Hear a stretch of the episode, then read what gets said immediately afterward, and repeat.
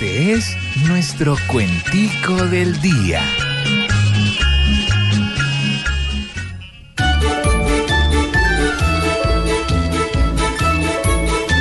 Un negociador sagaz soñaba dando la cara a una presidencia audaz que limpiamente ganara y que no la negociara como negoció la paz. La presidencia es un cuenco y la paz aseguró que gane uno el elenco de lo que se negoció. Así que si no soy yo, es Márquez o Timochenko. El que el bipartido vive por conquistar se esfuerza. Y por eso es que Proclive tiene que ser nuestra fuerza. Porque donde se me tuerza, me le convierto en Uribe. Si ya se cree que con rosca me va a hacer frucir, perdón.